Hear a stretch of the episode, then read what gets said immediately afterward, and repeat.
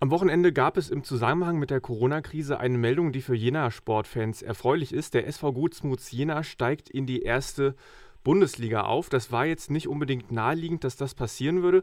Moritz Predel vom SV Gutsmuts Jena, wie ist das denn bitte schön passiert? Ihr steht auf Platz 4 der zweiten Bundesliga. Äh, schönen guten Tag.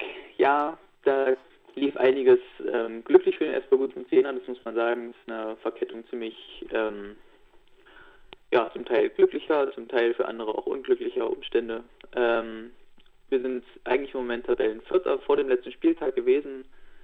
Die Teilnahme an den Aufstiegsspielen war rein rechnerisch allerdings noch möglich. Dann hat sich allerdings ergeben, nachdem ähm, Freistadt schon zurückgezogen hat im Laufe der Saison aus der ersten Bundesliga, nun auch durch die Corona-Krise ein zweiter Verein ähm, seinen Rückzug aus der ersten Bundesliga verkünden musste, und zwar Mülheim.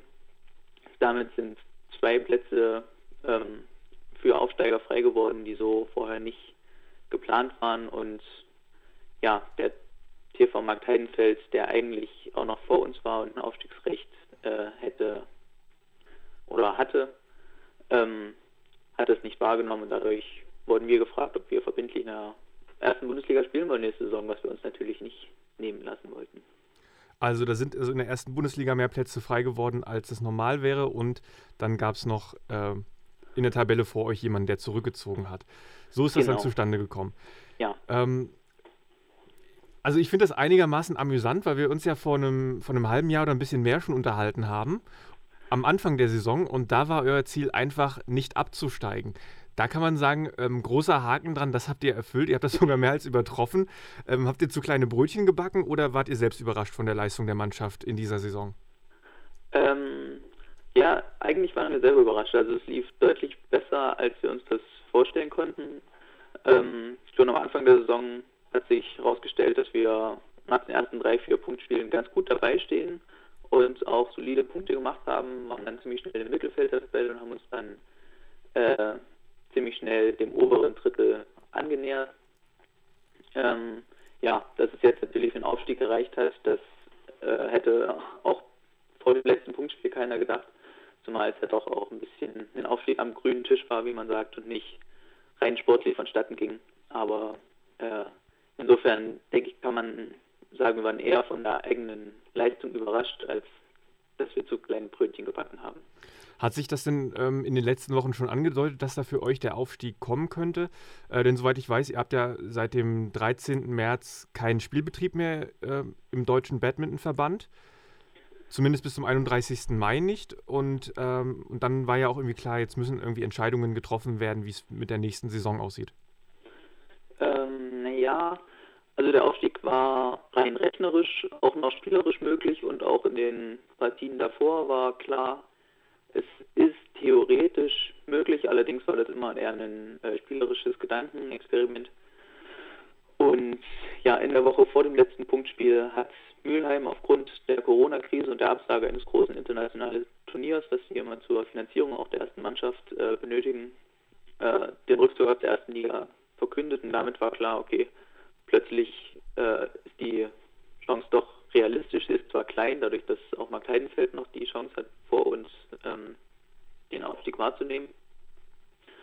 Ähm, und wir hätten gesagt nicht unbedingt damit gerechnet, dass wir das nicht machen. Aber ähm, ja, im Endeffekt hat es überraschend gut funktioniert. Jetzt möchte man ähm, einem sich freunden Aufsteiger natürlich auch nicht irgendwie die, die äh, Freude irgendwie mies machen. Aber wie gut stehen denn eigentlich die Vorzeichen jetzt auch für die erste Bundesliga? Ich weiß nicht, welche neuen äh, Anforderungen es an die Mannschaft gibt, aber auf jeden Fall das spielerische Niveau wird ja höher sein. Ähm, vielleicht gibt es ja auch finanzielle Belastungen für den Verein. Ist das wirklich eine gute Ausgangslage, jetzt in der ersten Bundesliga spielen zu können? Ja, wir haben uns natürlich auch darüber Gedanken gemacht und haben uns auch nochmal zusammengesetzt. Und es ist uns klar, dass ähm, der Klassenerhalt unglaublich schwierig wird. Ähm, und man durchaus damit rechnen muss, dass es äh, bei dieser einen Erstligasaison bleibt. Allerdings haben wir eine sehr, sehr junge Mannschaft. Ich gehöre mit meinen 26 Jahren schon zum älteren Kaliber und alle sind unglaublich heiß motiviert, wollen, äh, sind auch bereit, nochmal eine extra Schippe Training draufzulegen und wollen das Abenteuer auf jeden Fall angehen, sodass man spielerisch keine Sorgen machen muss, dass die, dass die Mannschaft daran zerbricht, was ja an, äh, ja, in so einer schwierigen Saison durchaus der Fall sein kann. Zum anderen muss man sagen, wir haben das Glück, dass mit uns ja auch Schorndorf aufsteigt, die auf einer ähnlichen ähm, Stärke mit uns sind. Also selbst da ist irgendwas möglich. Also es ist nicht so, dass wir auf jeden Fall in jedem Spiel verlieren werden. Und ja, die finanziellen und äh, restlichen Anforderungen werden natürlich auch steigen und sind hoch. Allerdings wollen wir das äh, zusammen mit dem ganzen Verein irgendwie hinkriegen. Ja. Ihr verkauft jetzt schon für die nächste Saison äh, Dauerkarten. Hat das, hat das was damit zu tun, ähm, dass ihr diese neuen äh, Finanzierungsaufgaben habt für die erste Bundesliga oder hat das was damit zu tun, dass ja jetzt die nächsten Spiele auch ausfallen? Ähm, nee, also mit den nächsten Spielen hat das eigentlich nichts zu tun. Wir äh, gehen mal davon aus, dass bisher gibt es noch keine endgültigen offiziellen Ansagen, nur äh, ziemlich hohe Wahrscheinlichkeiten, dass die Saison für diese Saison vorbei ist, also dass keine Spiele mehr nachgeholt werden auch. Und äh, ja, natürlich hängt es mit den, mit den finanziellen Möglichkeiten und äh, Erwartungen für die nächste Saison zusammen. Klar steigen die Ausgaben nochmal in der ersten Liga. Aber äh, wir wollen auch einfach früh anfangen, ähm, die Planung voranzutreiben und nicht am Ende äh, hinterherhetzen, wie sich wahrscheinlich für den Erstverein nicht, äh, nicht gehört. So, und jetzt äh, nochmal ganz zurück auf das Coronavirus äh, zu sprechen zu kommen, gibt es da irgendwelche Auswirkungen auf den Verein? Also wir wissen ja schon, dass es keine Spiele gibt, ähm, aber ist in irgendeiner Art und Weise jetzt der Verein durch das grassierende Coronavirus betroffen?